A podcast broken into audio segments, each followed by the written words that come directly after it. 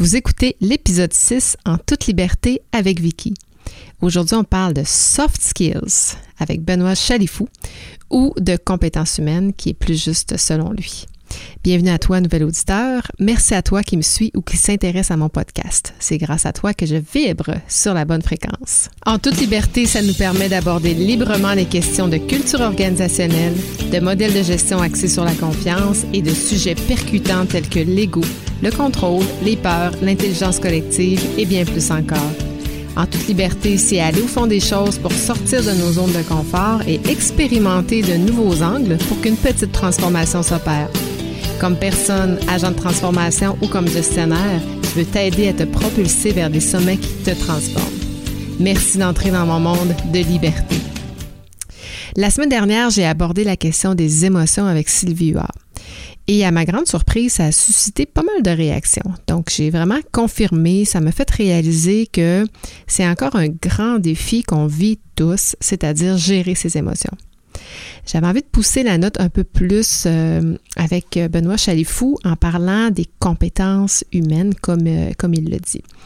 Durant la préparation de mon entrevue, j'ai fait différents constats. Notamment, je réalisais qu'en termes de soft skills, de compétences relationnelles, de compétences humaines, c'est comme si on disait la personne a l'a ou elle l'a pas.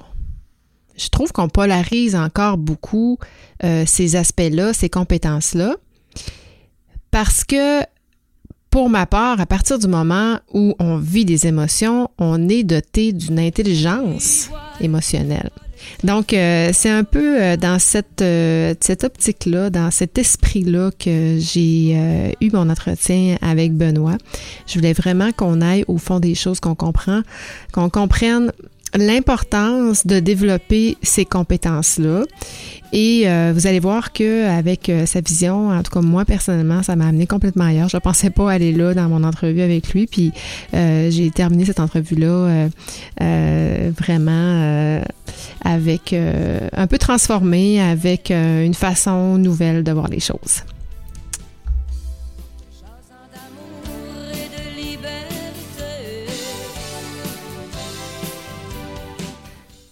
Benoît Chalifou est conférencier international dans les domaines des soft skills, de la vente et de la diversité dans le secteur des affaires. Vous allez voir, il a donné énormément de conférences, plus de 1000 conférences au sein d'entreprises de toute taille, soit au Canada, en Afrique et en Europe. Il enseigne à l'École des sciences de gestion à l'UCAM, l'Université du Québec à Montréal, ainsi que dans plusieurs écoles de commerce en Europe. Il conseille des chefs d'entreprise, des gestionnaires et des particuliers dans leur quête d'épanouissement professionnel et personnel. Il est l'auteur du best-seller portant sur les habiletés relationnelles qui s'intitule Être à son meilleur, vendu aujourd'hui à près de ou plus de 12 000 exemplaires, donc euh, très, euh, très populaire. L'incroyable pouvoir des habiletés relationnelles, c'est ce dont il parle dans son livre. Benoît est diplômé de l'Université Paris-Dauphine avec un Executive Master in Business et également il est titulaire d'un MBA à l'École des sciences de gestion de l'UCAM. Euh, on va avoir beaucoup de plaisir. Oui, ben merci euh, d'abord, euh, Benoît, d'avoir accepté l'invitation parce que je pense que ton sujet et ben, les résultats de tes ventes de livres aussi le confirment que les gens ont un grand intérêt pour les soft skills. Tout à fait, tout à fait, plus que jamais dans un monde des, des plus virtuels.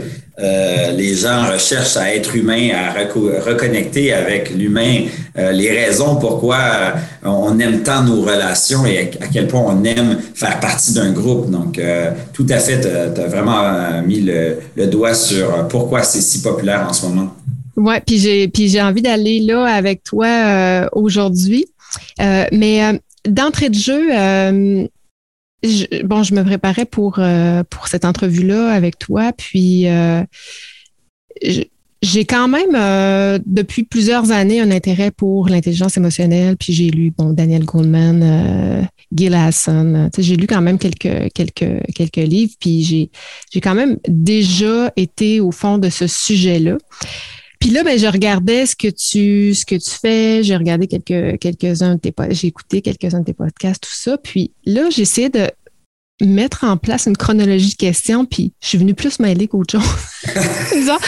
Et là, je me suis dit, écoute, si moi qui a quand même, bon, je suis pas une experte, là, mais qui a quand même euh, une certaine connaissance du sujet, euh, je peux être perdue dans, dans un sujet qui est assez euh, intangible que celui-là. Je me dis, le commun des mortels doit l'être aussi.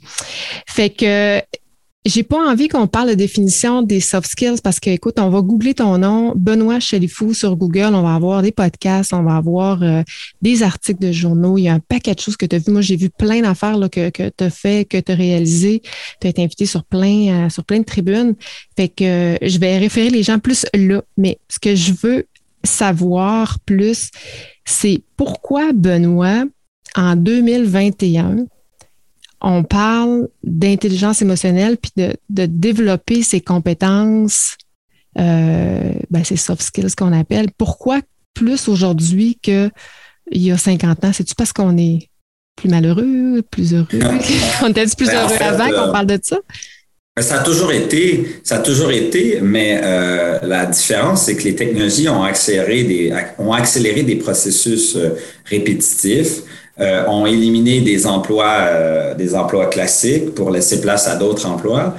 Et euh, en fait, de plus en plus, on se rend compte que les choses répétitives, où il y a une moins une grande valeur humaine, si on peut l'appeler ainsi, ou ça peut être robotisé, ben, va être remplacé. Et donc, on se rend compte que ce qui va faire notre force dans tous les métiers qui seront entrepris et dans le futur, ben, c'est les métiers à saveur humaine, la vente, et malgré que ça a toujours existé, dans le top 5 des emplois en pleine ascension dans les euh, cinq prochaines années, la vente, c'est quelque chose que tout le monde, euh, tous les emplois qui auront un lien de près ou de loin avec l'humain, dans sa dans la manière de communication qui est vraiment propre à l'humain, dans l'empathie euh, et aussi des connexions plus avec soi-même également. donc, aura certainement une popularité dans les prochaines années, c'est sûr. Hmm.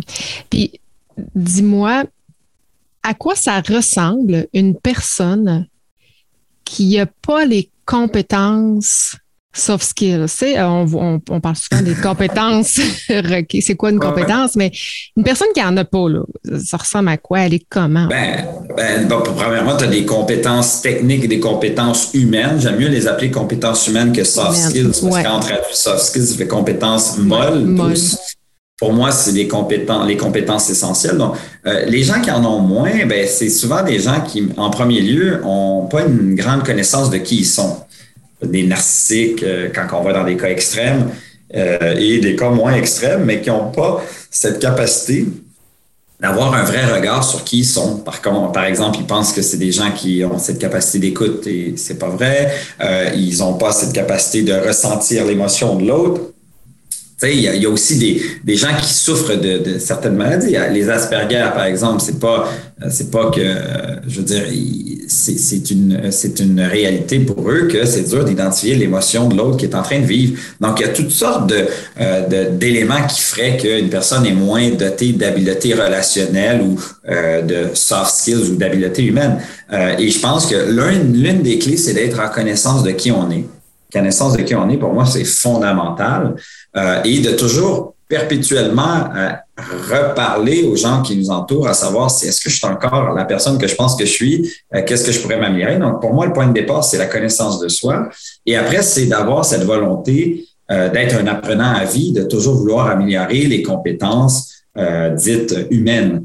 Euh, donc, cette volonté, donc une connaissance de soi, étirer notre zone de confort, oui, sortir pour justement se découvrir des talents cachés, etc. D'être nourri par une euh, par une, une soif d'apprendre perpétuelle qui nous permet d'améliorer euh, nos différentes compétences humaines. Hmm. Puis tu dis bon, la connaissance de qui on est, ce serait quoi la conséquence pour ces personnes-là, que ce soit les narcissiques ou qui, qui soit dit en passant, souvent performent, hein, souvent. Oui, c'est des grands manipulateurs. Pour différentes autres compétences qu'ils ont développées. mais pourquoi il euh, faut le développer? Puis quelles sont les conséquences à ne pas avoir ces, compétences humaines-là? Ben, il y a plusieurs conséquences. Euh, la première, c'est que c'est souvent des gens qui peinent à être heureux parce qu'ils n'arrivent pas à entretenir leur relation et on sait tous que euh, s'il y a un élément euh, qui me permettrait de savoir si tu es heureuse ou pas, si je dois juste en choisir un, ben, je choisirais euh, ton réseau social. Je m'intéresserai à ton réseau social, à tes amis, tes collègues de travail, les gens qui t'entretiennent un lien. Et ces gens-là qui ont de la misère à entretenir des liens, ben, sont souvent euh, en perte de vitesse avec leur entourage et ils sont toujours en train de refaire des amitiés ou des relations. Et, et on sait que nos relations, c'est ce qui nous tient en santé physique et mentale. Ça a été prouvé encore et encore. Donc ça, c'est la première chose. Et la deuxième, c'est beaucoup de faire du mal autour de soi euh, sans s'en rendre compte. Euh, et, et c'est surtout le sans s'en rendre compte qui est, qui est vraiment dramatique, je trouve. Euh, donc, euh, c'est pour ces raisons-là que je trouve que euh, c'est essentiel de constamment, perpétuellement reconnecter avec qui on est. Il y a vraiment deux manières de voir les choses. Hein. Il y a la connaissance de soi interne, c'est-à-dire de faire un travail sur soi, vraiment, mais elle n'est pas suffisante. Il faut aussi en faire un avec, une, avec les gens qui nous entourent, qu'on peut avoir confiance, qui vont nous aiguiller sur les éléments qu'on peut améliorer. Par exemple, ma femme me dit toujours, elle t'entend, mais t'écoute pas. Elle a tout à fait raison. Et donc, il faut que je travaille là-dessus. C'est un exemple parmi tant d'autres. Euh, mais euh, m'aiguiller avec des gens qui m'entourent, qui m'amènent à développer et à pousser plus loin. Et des fois, on est en contact avec qui on est. Puis, pour une raison ou pour une autre, on se perd. Par exemple, la COVID, il y a beaucoup de gens qui se sont perdus. Ils ont arrêté de faire leur, euh, leur, leur, sport durant l'heure du dîner. Ils ont arrêté de bien manger. Ils ont arrêté... Et d'autres qui, au contraire, ont utilisé cette pandémie pour reconnecter avec qui ils sont. Et, c'est pour ça qu'il y a tant de changements de carrière en ce moment qui s'opèrent. Sans cette pandémie, il y a beaucoup de gens qui seraient restés dans leur ancienne vie. Il faut le savoir, ça a été un privilège pour certains et vraiment une tragédie pour d'autres selon le contexte. Hmm. Euh, effectivement, puis euh, j'ai hâte de voir aussi les prochains mois, les prochaines années, comment euh, le monde du travail va, continuer de se transformer, puis le mouvement des, employés va continuer à Ça va évoluer. On, le sent là, que ça, ça, ça va évoluer. Ça va évoluer et nos espaces de travail vont devoir se réinventer, vont devoir être réhumanisés, euh, parce que euh, sinon, les gens vont rester à la maison. Il faut donner un autre sens à nos espaces de travail. Il faut leur donner un sens très humain. Euh, on est capable de travailler de la maison, ça a été prouvé. Bon, maintenant, on sait qu'il y aura un avant, un après COVID, et dans l'après-COVID, le travail sera pas le même qu'avant. Quand j'entends les gens dire j'ai tellement hâte de revenir comme avant, je dis, oh, oh, oh non, non, non, il faut que tu embarques dans le train du changement. Maintenant, chaque industrie, chaque organisation devra trouver son filon d'or qui l'amènera euh, à, trouver euh, sa zone confortable où c'est inspirant, c'est créatif, c'est collaboratif. Ça sera certainement entre le télétravail et le travail à la maison. Hmm. Écoute, à suivre sur ce sujet, j'ai envie de revenir au concept de l'intelligence émotionnelle. Euh, je crois que c'est Daniel Goleman, parce que j'ai lu quand même quelques livres, mais il me semble que c'est Daniel Goleman qui disait, euh, qui est un précurseur, justement. Qui, c'est le gourou, c'est celui qui a démocratisé. Euh, il y a quelque chose que j'ai lu qui m'avait, qui, qui, qui, qui m'a interpellé. Il disait l'intelligence, l'intelligence émotionnelle, c'est un héritage génétique, c'est-à-dire tu nais avec ou tu nais pas avec. Et si tu nais avec, c'est tel que tel parce que tu vas avoir plus de facilité à développer euh, tes compétences humaines, euh, puis tu vas avoir plus de facilité à, rentrer en relation, tout ça. Mais si tu n'es pas avec et que tes parents n'ont pas hérité de ce gène-là, bien, le développement de l'intelligence émotionnelle est souvent laissé à la société qui, par la bande, est, pris en charge par euh, ben, par l'État plutôt, et pris en charge par les maisons d'enseignement parce que c'est eux qui, dès l'élémentaire, secondaire, tout ça, nous, nous, euh, nous éduquent. Et euh, bon, si je poursuis là-dessus, je me dis, bon, ben, quelqu'un qui n'a pas, qui pas, pas le gène, ses parents n'ont pas le gène, il arrive à l'école, on ne l'a pas développé dans, au niveau de son intelligence émotionnelle, au niveau de ses compétences, arrive à l'âge adulte, c'est quelque chose qui n'a pas nécessairement développé. C'est sûr que ça tend à changer parce qu'on le voit, les jeunes dans les écoles, euh, dès, dès le, je pense que tu as des jeunes enfants aussi, mais on le voit dès la maternelle, commence à aborder les émotions, tout ça. Euh, tu penses quoi, toi, de justement, parce que, puis en plus, tu es, enseignant, tu as, enseigné, euh, tu penses quoi? Puis je t'ai entendu dire à un moment donné que dans les écoles de commerce, justement, c'était pas assez présent dans les. mais tu en penses quoi de ça? Ben, je pense que le premier enseignant, l'enseignant le plus important d'un enfant, c'est le parent. Euh, et donc, oui, il y a, comme dans tout, hein, Vicky, dans tout, à mon humble avis, il y a une partie innée et il y a une, il y a une partie qui se pratique. Et c'est pourquoi on voit des gens très talentueux jeunes dans peu importe quoi. Ça peut être un sport, ça peut être une habileté quelconque, qui est très talentueux, c'est un talent inné, mais qui ne, qui ne livre pas d'autodiscipline, de rigueur dans ça, et qu'à un moment donné, quelqu'un qui a moins ce talent inné le dépasse parce qu'il a travaillé très fort sur le long terme. Euh, et donc, moi, je pense que euh, ce que tu dis fait vraiment du sens. C'est exactement ça. Euh, il y a des gens qui sont de manière plus innée proches de leurs émotions, d'une certaine intelligence émotionnelle, comme le quotient intellectuel, par exemple. On est avec un certain quotient intellectuel, on peut le pousser plus loin, mais ça prend beaucoup de travail. Alors que l'intelligence émotionnelle est quelque chose qu'on peut travailler plus facilement si on est entouré de gens qui nous, qui, nous donnent de l'amour, hein, parce que l'intelligence émotionnelle, évidemment, ça se fait mieux lorsqu'on est entouré d'amour. C'est un, c'est un catalyseur important. Euh, sinon, on, a de la misère à, s'améliorer. Et par la suite, effectivement, dans notre cursus, je trouve ça fascinant qu'on mette si peu d'emphase sur ça. Je donne un exemple. Je demande aux étudiants de l'ETS ou Polytechnique, quand j'enseigne euh, dans ces, euh, où je fais des interventions dans ces écoles d'ingénieurs, euh, je leur dis quel est le pourcentage, je leur demande après, lorsqu'ils sont sur le marché du travail, quel est le pourcentage des problèmes que vous rencontrez dans votre quotidien au travail qui représentent des problèmes techniques? Et les gens me répondent 10-15% Quel est le pourcentage des problèmes qui sont des problèmes humains? On me répond 80, 85, 90, 100% Je dis quel est le pourcentage euh, des compétences humaines qu'on vous a appris dans le cursus au total? 5, 10 mm. tout au plus. Donc, on est vraiment en dictonomie. C'est un petit peu comme mon fils. Prenons l'exemple de mon fils, Martin, il a 6 ans. Il est en première année. Il est déjà en train de faire des présentations orales percutantes. Il y a un coach qui est un petit peu sévère avec lui. il écrit aussi. Il uh-huh. commence à faire des. Il est toujours plus détaillé. C'est des vraies éponges. C'est incroyable.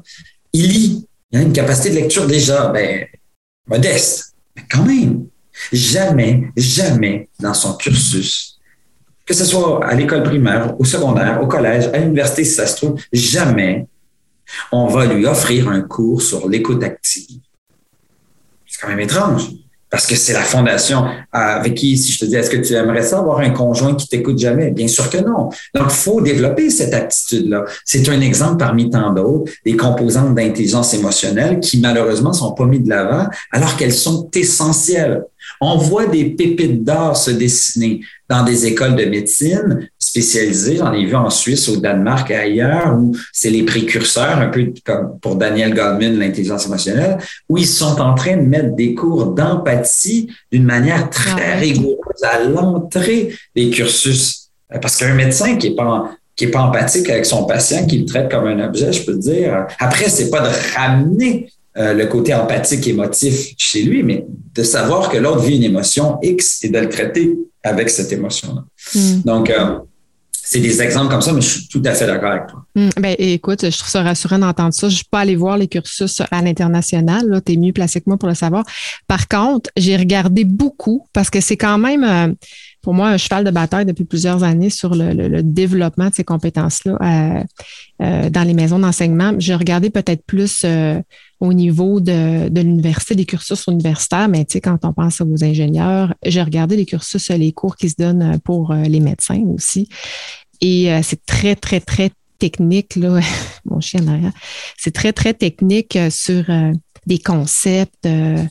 Et puis, c'est ça. Puis, j'aime beaucoup dans l'exemple. C'est vrai que l'écoute active, c'est une compétence essentielle dans le D-to-D. Puis, puis on n'apprend pas ça non, jamais. Euh, il y a des cours qui existent, mais personne ne les met. Euh, moi, j'ai dû beaucoup. Tu sais, je suis un extraverti, donc euh, j'aime beaucoup parler. Donc, il a fallu, au fil du temps, que j'améliore cette capacité-là. Donc, présentement, je me croise les jambes, j'ai les mains une sur l'autre. C'est une manière de me donner une posture qui dit chez foot, est en mode écoute, d'absorption. en général, j'ai un crayon, un papier, j'en ai pas, mais habituellement, c'est ça que je fais. Je me suis développé des trucs. Donc, euh, il faut, faut vraiment faire attention à ces éléments-là. Donc, il faut absolument. Je pense qu'en ce moment, euh, le travail est plus aux parents de les sensibiliser là-dessus. Malheureusement, il n'y a pas. Ben, malheureusement, c'est une de nos responsabilités. Mais à l'école, sais, on a notre Zig Ziglar, un, gourou américain, disait c'est notre attitude qui détermine notre altitude. C'est tellement vrai. Les gens qui ont une intelligence émotionnelle supérieure à la moyenne, c'est des gens qui progressent plus facilement dans les organisations parce qu'ils savent lire les gens, ils savent euh, comprendre le besoin de l'autre, ils savent connecter avec les autres. Euh, et que les gens euh, l'apprécient parce que effectivement, les gens qui ont une intelligence émotionnelle développée, c'est des gens qu'en général, on, a tendance à dire ils sont sympathiques, ils sont tu gentils? Parce qu'ils s'adaptent ces gens-là, ils sont toujours en train de s'adapter face à l'autre personne. Hmm. Qu'est-ce que tu penses euh, de la place des entreprises euh, justement dans ce développement des, compétences humaines? Penses-tu que les entreprises ont un rôle à jouer pour aider les générations qui n'ont pas été formées, je veux dire, là, qui sont rendues sur le marché du travail?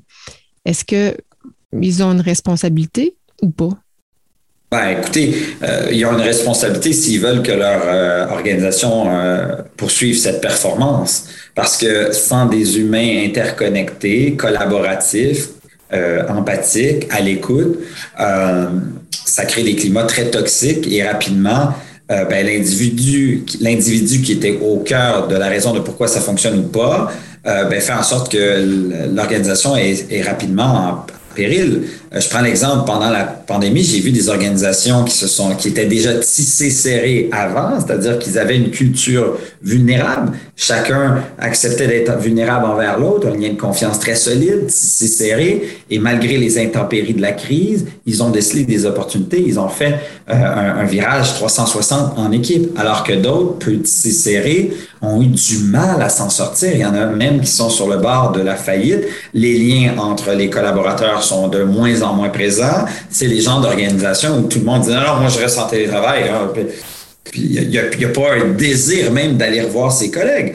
Euh, et donc, euh, ils ont une responsabilité s'ils veulent demeurer pertinents dans leur industrie parce qu'ils le savent plus que jamais, c'est cette capacité à connecter avec les gens, avoir la bonne attitude, à être empathique, à être collaborateur, qui fait en sorte que nos entreprises créent, euh, se réinventent euh, et demeurent pertinentes. Euh, et, et, ça, c'est vraiment un fait. Moi, j'accompagne des entreprises qui embauchent embauchent des exécutifs. Et moi, je rentre en ligne de compte lorsque c'est le moment de presque les embaucher. Le test psychométrique, une entrevue, etc tout ce que je teste, c'est sa manière d'être lorsqu'il ne se sent pas observé, par exemple. On va au, restaurant et puis euh, je vais aller aux toilettes, puis je vais, demander au serveur comment. Je veux savoir comment il se comporte quand il ne se sent pas observé. Euh, parce que c'est un élément que les narcissiques, par exemple, peuvent manipuler. Ils peuvent manipuler les tests psychométriques, ils peuvent manipuler les gens pour arriver à leur fin. Ils sont très bons pour ça. Mais quand on ne se sent pas observé, c'est là où on peut retrouver des angles morts. Pourquoi je parle de ça? c'est parce que j'ai remarqué qu'on aurait beaucoup, beaucoup plus avantage à arrêter de regarder le haut du CV et plutôt aller mm. voir le autre intérêt. Mm. Violoniste de haut niveau toute sa jeunesse. Taekwondo champion canadien. Toutes ces attitudes qui cachent une rigueur, une autodiscipline, des belles valeurs, etc., etc. Ce qu'on cherche, c'est des gens qui sont curieux, qui ont une capacité intellectuelle, qui ont envie de réapprendre à apprendre constamment, parce qu'on sait que la tâche qu'on fait aujourd'hui va être inventée demain. On va avoir le bon état d'esprit, on va avoir la bonne attitude et le bon état d'esprit. C'est ça qu'on veut. Ce que tu as fait, c'est une fondation comme tous les autres étudiants, comme tous les autres candidats. C'est pas ça qui est important. Parce que si tu as la bonne attitude et tu as le growth mindset, cet esprit de croissance, ben, tu vas certainement être ouvert à te réinventer ou à changer tes façons de faire et tu vas certainement avoir la bonne attitude pour le faire. Hmm. Euh, c'est bien dit, je trouve. Euh, écoute, tu disais, j'accompagne des entreprises. Je trouve ça super euh, fascinant parce que c'est vrai que quand on n'est pas observé, on est à notre naturel. Hein, par exemple, à la maison, tout ça, on est vraiment dans notre, dans notre plein naturel. Donc, tu disais accompagner des entreprises à, évaluer ça. Euh, tu as ta conférence aussi qui, euh, dont, tu parles, dans laquelle tu parles des soft skills. Euh, oui. Est-ce que c'est des entrepreneurs, des qui, qui assistent en général à cette, à cette conférence-là, si tu me Oui, ben, j'en ai plusieurs, mais celle sur les soft skills, c'est une conférence qui euh, que je donne à des entreprises. J'étais hier avec Bell, avec euh, tous les employés de Bell d'une division. Ils étaient, je pense, 700-800. Ah, euh, Oui, oui, non, mais c'est ça, j'en donne tout le temps, tout le temps. Et c'est souvent dans les entreprises technologiques ou techniques où l'élément technique est très fort. Ils disent, moi, ma gang a besoin de compétences humaines parce que le technique, ils savent comment faire. C'est la collaboration, c'est l'empathie, c'est la communication, c'est l'automotivation. C'est ces éléments-là qu'on doit, leur offrir, qu'on doit les entraîner pour qu'ils performent davantage. Donc, euh, celle sur les soft skills, euh, c'est dans les entreprises. Euh, un peu partout euh, au Québec et en France euh, et dans le Canada anglais aussi. OK. Fait que, les, fait que dans le fond, les entreprises viennent vers toi puis ils disent ils, réalisent que leurs ressources ont besoin de développer leurs compétences. Tout à fait. Moi, j'ai été chanceux. Ouais, moi, j'ai été chanceux. Je me suis intéressé à, ce domaine-là il y a à peu près cinq ans. Et euh, j'étais un peu précurseur parce que les gens ne s'intéressaient pas trop à ça. Euh, et j'ai lu, j'ai commencé à faire des conférences. Et là, avec la pandémie, j'ai écrit ce livre-là. J'étais à maturité. Et quand on est, quand on, on est expert d'un sujet et qu'on écrit un livre, on se rend compte qu'on n'était pas si expert que ça. Et, et, donc, ça nous permet de pousser les limites de notre sujet.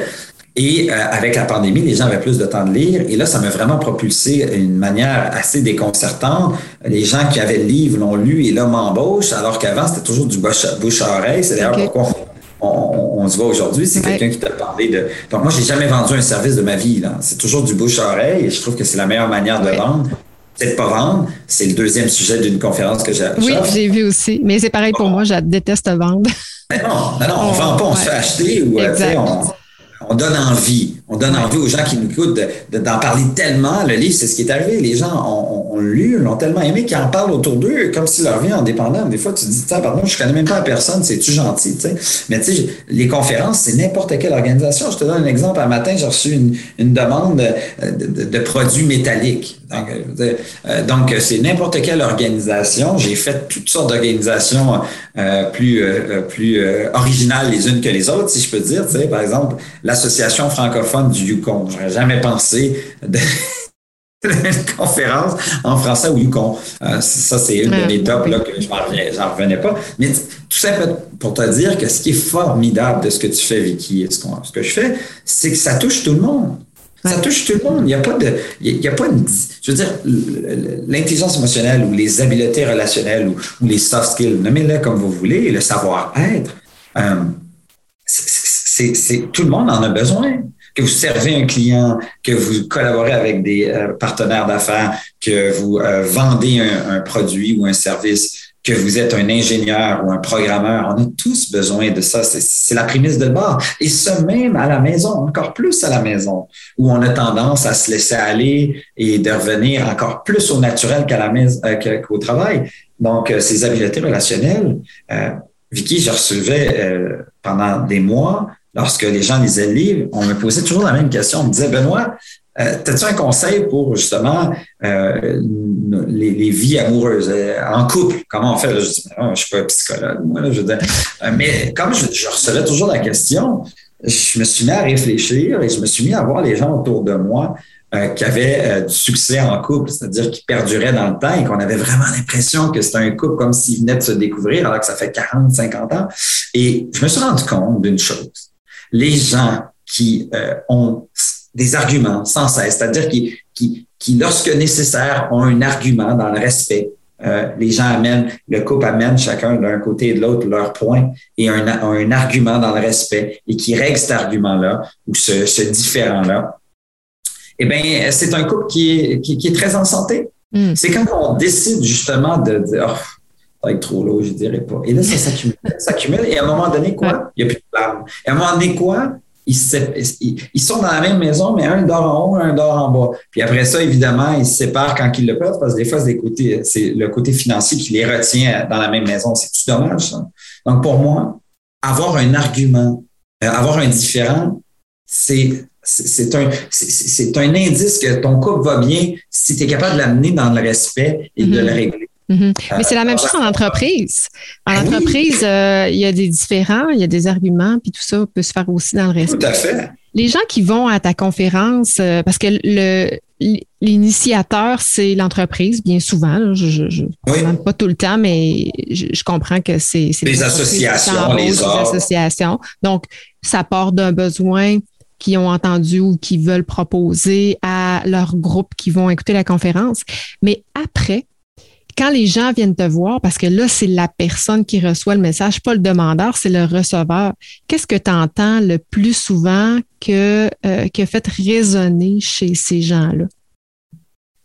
Um, bonne question. Euh, j'ai constaté la même chose dans la lecture du livre. C'est la même chose que quand tu assistes à une conférence qui se veut inspirante, pas transpirante, parce que des fois, il y a des gens. Mais euh, non, euh, c'est le même constat. Par exemple, un chef d'entreprise ou une personne qui va avoir 30 ans d'expérience sous la cravate avec une belle maturité, dans le livre, il va accrocher à la dernière partie du livre, par exemple. Il va vraiment être inspiré par la dernière partie, alors qu'un jeune dans, la vingtaine qui se cherche va être vraiment accroché par l'autodiscipline. Parce que c'est souvent là où le bas blesse à son âge et dit, oh mon Dieu, c'est là où tout se détermine.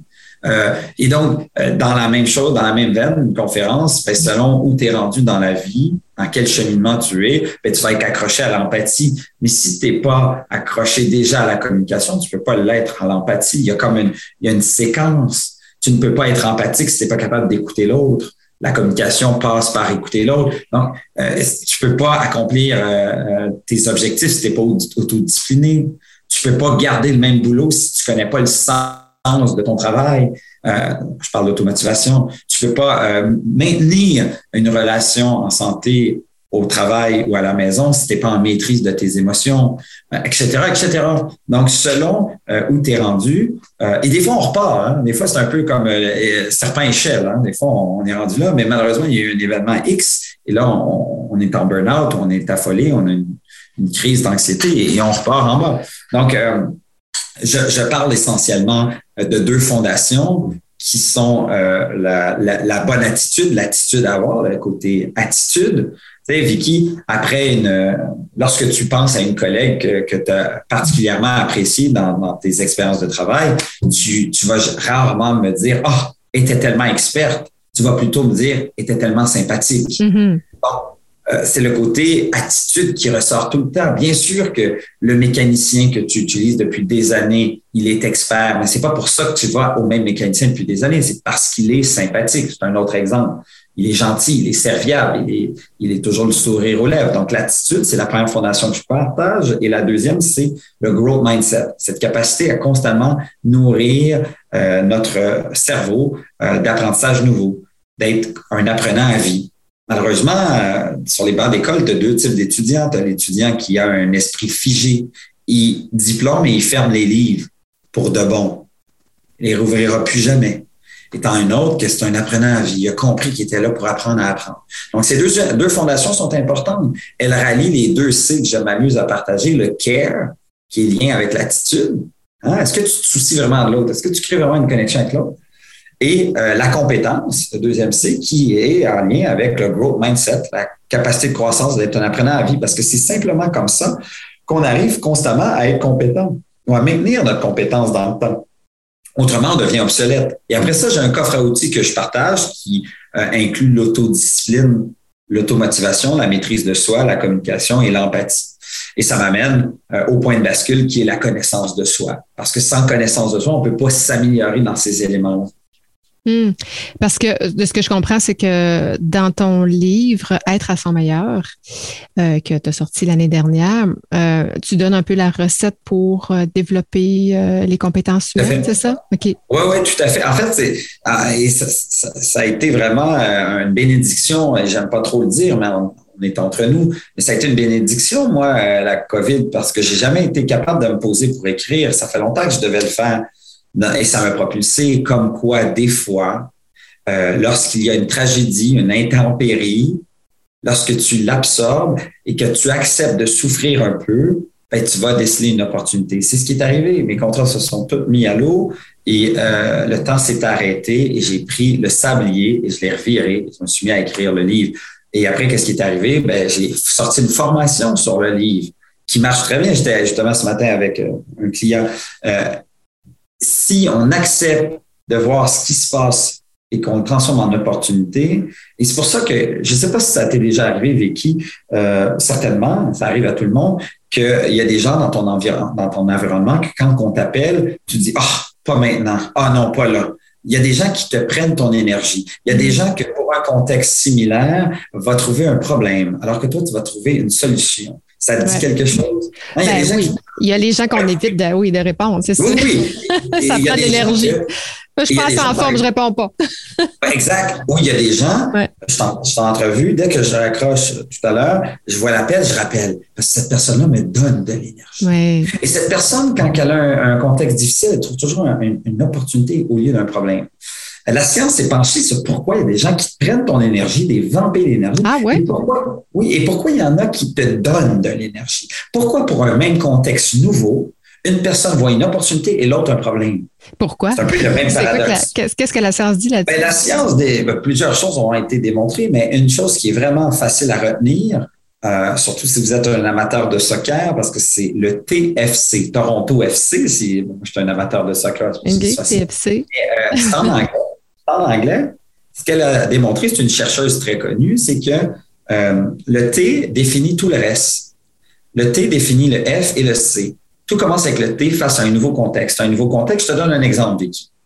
Je prenais l'avion avant, avant la pandémie, très souvent. J'allais souvent en France. Et, j'étais toujours au salon euh, des jardins. Je prenais un verre de vin, je me farcissais un livre. Pour une fois, j'avais la paix parce que mes enfants n'étaient pas autour de moi. Et je disais toujours à ma femme que le vol était deux heures plus, euh, plus tôt pour avoir un peu plus de temps. Il faut pas le dire à ma femme. mon petit verre de vin, ma petite lecture, la bonne bouffe. Et là, il m'arrivait de recevoir un message à l'intercom. Mesdames et messieurs, veuillez prendre note que le vol pour euh, Paris est sera en retard de deux heures. Et moi, Vicky, lorsqu'on m'amène ce nouveau contexte, je n'y vois qu'une opportunité yes, un deuxième verre de vin. Et si ça se trouve, je vais peut-être même finir mon livre et je vais être encore plus fatigué pour bien dormir dans l'avion. mon thinking, le T, mon thinking a décelé une opportunité et non un problème. Et ça a amené un F très heureux, le feeling, le sentiment. Mon sentiment était joyeux, un deuxième verre et qui sait, j'aurai peut-être même le temps de finir le livre et de bien dormir dans l'avion parce que je vais être encore plus fatigué. Et le C, c'est le choix que je fais de, continuer ma lecture. Pendant ce temps, ma chère Vicky, j'ai des amis français, notamment, pas amis, mais des gens qui, sont dans le salon, français, québécois, souvent des Français, sont un des fois, ils aiment bien critiquer, chialer. Pas tous quand même. Mais pendant ce temps-là, c'est étrange. La même situation. Mais c'est pas possible d'apprendre. Et là, ça se met. Je dis, mais vous avez du bon vin, de la bonne. Ils ont oublié. Ils sont tellement vénères, sont tellement frustrés, des sentiments vraiment en colère. Et qu'est-ce qu'ils font comme choix? Eh bien, ils en font pas. Hmm, j'adore ton histoire, puis soit dit en passant, tu dois à peu près le seul que j'ai, que j'ai connu ou rencontré qui voyait une opportunité à un retard euh, de vol d'avion. Euh, T'as aucune idée parce que Je, suis, je suis toujours en retard dans tous mes affaires, les courriels, les ci, les ça. J'en ai tellement que des fois, c'est ça. Yes! Encore plus de temps pour travailler. Donc, c'est pas. Euh, c'est comme dans le trafic. Il y a beaucoup de gens qui sont dans le trafic puis qui sont vénères. Moi, je vois ça comme une opportunité pour appeler des gens que ça fait longtemps que je n'ai pas appelé. Je vois ça comme une opportunité d'apprendre quelque chose de nouveau avec un podcast. Je vois ça comme une opportunité d'être seul avec moi-même. moi, j'ai deux jeunes enfants. Mm-hmm. c'est un état d'esprit. quand, et la vraie question qu'il faut se poser, c'est quand vous appelez, est-ce que vous êtes quelqu'un, des fois, qui prenne l'énergie de l'autre personne ou vous êtes toujours un diffuseur d'énergie? Quand vous avez un nouveau contexte, est-ce que vous voyez le verre à moitié plein ou à moitié vide? Tout part du thinking. C'est extraordinaire comment elle l'a bien élaboré, comment elle a fait ses recherches là-dessus. Eh, le, nom de cet auteur? Son nom est trop compliqué à, prononcer. Je vais t'envoyer les infos, tu pourras le mettre. Je pourrais les mettre dans les notes. C'est très intéressant écoute, euh, en tout cas, moi, il y a une chose que je vais retenir aujourd'hui, c'est celle-là, le, le, TFC. Je, merci, je, je, je le prends, euh, puis je vais essayer de m'en rappeler pour euh, justement tourner une opportunité comme ça, un événement en, opportunité. je voudrais revenir parce que tu as dit quelque chose qui m'a interpellée, puis dans ton livre sur justement les, là où tu nous amènes. Comment tu fais? Parce que, tu sais, euh, un livre ou une formation t'apprend des connaissances, puis la compétence va s'acquérir quand tu vas le transférer en, en, action, quand tu vas le mettre en action. Tu peux pas avoir des compétences quand tu sors de l'université ou si tu l'as pas pratiqué. Comment tu amènes les gens, justement, à transformer ça vers une compétence qui est une compétence euh, molle, là, qui est une compétence qui est pas... Euh, Mesurable. Mesurable, oui, merci. Qui n'est pas mesurable. Qu'est-ce que tu fais faire? Puis en même temps, ben, ça, je, veux en même temps conseiller les gens qui voudraient transformer, euh, une, ben, développer une nouvelle compétence humaine. Comment tu les amènes à le faire? Écoute, moi j'aime beaucoup la théorie des gains marginaux, la théorie des petits pas. C'est une science, hein, après tout. Ça montre qu'un petit peu à tous les jours est beaucoup plus puissant que beaucoup à, une certaine période. C'est la différence entre quelqu'un qui s'abonne au gym le 1er janvier, qu'il fait intensément jusqu'au 30 janvier, et au mois de février, on le cherche partout, il n'est plus là. Alors que la personne qui le fait tout doucement, avec bienveillance, avec amour pour soi, qui le fait pendant 10 minutes chaque jour, ou même 5 minutes chaque jour, et qui, l'a transformé en une habitude, en un rituel, et même en un caractère, et que ça devient une philosophie de vie, une manière de vivre, c'est pour ça que pour moi, le premier outil de l'autodiscipline est le plus fondamental parce que c'est ce qui permet de transformer un geste en une habitude, en un caractère. C'est ça qui est le plus important. Si je te demande, Vicky, si tu connais quelqu'un dans ton entourage qui se lève à 5 heures du matin à tous les matins, est-ce que tu es capable de, de penser à quelqu'un? J'en connais une, mais c'est pas moi. C'est correct. Je déteste d'ailleurs. Non, non, non, mais je déteste les livres de développement euh, personnel qui disent levez-vous à 5 heures, possédez votre vie. Pour moi, c'est de la foutaise. C'est pas ça. Par contre, quelqu'un qui se lève à 5 heures du matin tous les jours, ou ce que je veux exprimer mon point ici, c'est que cette personne, je suis prêt à parier, ton ami, n'a pas besoin de cadran. Parce que ça fait tellement longtemps que ça fait partie d'elle. Mm-hmm fait un peu, elle a réduit son heure pour des raisons qui la regardent et c'est parfait. Elle a un sens de pourquoi elle le fait. Et à un moment donné, elle est à 5 heures du matin, du matin depuis si longtemps que ça devient un état d'esprit. Et c'est la même chose pour tous ces outils-là. C'est quelque chose qu'on met en pratique et à un moment donné, on l'a tellement fait constamment que ça devient une partie de soi et qu'on se développe toujours. Donc, c'est vraiment pour moi la théorie des gains marginaux. Vous savez, vous savez peut-être pas, mais il y a une, plusieurs recherches qui abondent dans le même sens que 1% mieux à tous les jours. 1% c'est pas beaucoup, hein? 1% mieux, c'est si vous faites 100 secondes, 100 secondes d'exercice, le lendemain, je vous demande d'en faire 101 secondes. Donc, c'est pas beaucoup. Euh, et donc, euh, 1% mieux chaque jour de ce que vous entreprenez, eh bien, après une année, vous avez fait des gains exponentiels de 37 c'est monstrueux. Mm-hmm. Donc, si vous voulez avoir une capacité plus fine euh, d'apprendre ou si vous voulez être plus empathique, ben, faites un petit geste micro qui amène à justement saisir l'émotion de l'autre et à se rapprocher de l'autre, mais pas trop et modestement et une chose à la fois. Si je mets un, une, planche de bois et je mets plein de clous sur cette planche, ben Vicky, la meilleure manière de, de, fesser sur chacun des clous euh, en, le moins de coups, c'est en fessant sur un clou à la fois. Mm-hmm. Et donc, c'est un peu l'idée de la théorie des gains marginaux, une étape à la fois, cheminer dans ce processus-là, euh, une étape à la fois. Puis à un moment donné, ça devient un état d'esprit, une manière d'être. Mm. Écoute, euh, tu as parlé d'écoute tout à l'heure, puis que c'est une compétence qu'on devrait, euh, devrait enseigner. Puis ça me fait sourire parce que ben, tu, nous as parlé tout à l'heure aussi, qu'est-ce que tu fais pour toi parce que tu admets avoir euh, difficulté à, être en mode écoute. Ben, personnellement, moi aussi. Puis moi, à chaque année, je me, je me donne une résolution, mais pas une résolution de gym ou ça, mais une résolution que je martèle, que j'en viens obsédée puis que j'essaie de développer. Puis il y a deux ans, je m'étais donné la résolution de plus écouter. Et euh, je te dirais que l'année, l'année passée, je n'étais pas satisfaite de mon évolution et je me suis redonné la même résolution. Puis c'est un cheval de bataille pour moi d'avoir, euh, d'avoir à développer puis que ça soit naturel parce que c'est pas naturel. Fait que ce que je fais, c'est qu'à chaque fois que je m'en vais à quelque part chez voir des gens, faut que je me parle, faut que je me, me prépare, faut que je me planifie en me disant, OK, faut que tu poses cinq questions à chaque personne. Évidemment, j'y arrive pas parce que dans le feu de l'action, euh, ça se passe pas nécessairement comme ça, mais il faut tout le temps, tout le temps, tout le temps que je me parle pour arriver à avoir une meilleure écoute. Je te dirais 37% je suis vraiment pas encore rendu là. Je pense que j'ai peut-être en deux ans euh, amélioré de 5 à 10% Je suis peut-être dur avec moi, mais, euh, mais c'est un, je pense que c'est un effort. Mais c'est quand même un effort constant de développer cette compétence-là. Et en tout cas, moi, je pense qu'il faut vraiment se l'essayer, puis il faut, faut préparer, puis souvent en rencontre avec un employé, par exemple, pour un gestionnaire, mais si tu dis, bon, OK, je me prépare, je vais essayer telle affaire avec cette personne-là, mais tu verras les conséquences, tu verras comment la personne réagit. Et des fois, on se rend compte que, oups, ça a bien été. Ben oui, puis euh, on peut aller, euh, je vais te nourrir de quelques réflexions que j'ai là-dessus. La première, c'est que écouter quelqu'un, c'est souvent, surtout en cette pandémie, euh, le plus beau cadeau qu'on peut offrir à la personne devant nous. Parce qu'on est en train de lui montrer qu'elle existe dans certains cas. C'est puissant l'écoute. Mm.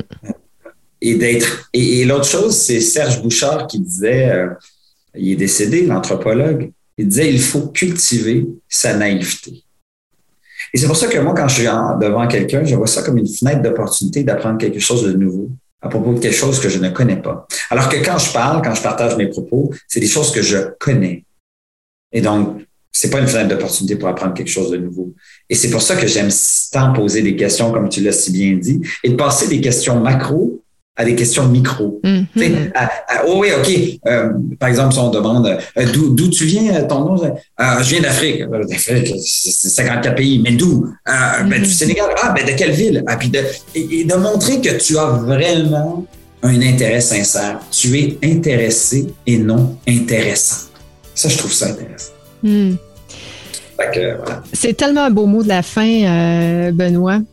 Passer, je retiens deux je, retiens tout ce qu'on a dit aujourd'hui, mais deux choses qui m'ont interpellé plus, le TFC, le Thinking, Feeling, Choice. J'imagine que c'est Choice. Et euh, bon, oui, les cinq, les, cinq questions, mais passer du macro au micro. Micro. Ouais. Puis c'est vrai qu'on sent, euh, on sent important quand les gens nous posent des questions. Puis moi, je remarque ça quand les gens me posent des questions, puis qu'est-ce que tu fais? OK. Puis ils continuent. Hein, c'est donc le fun.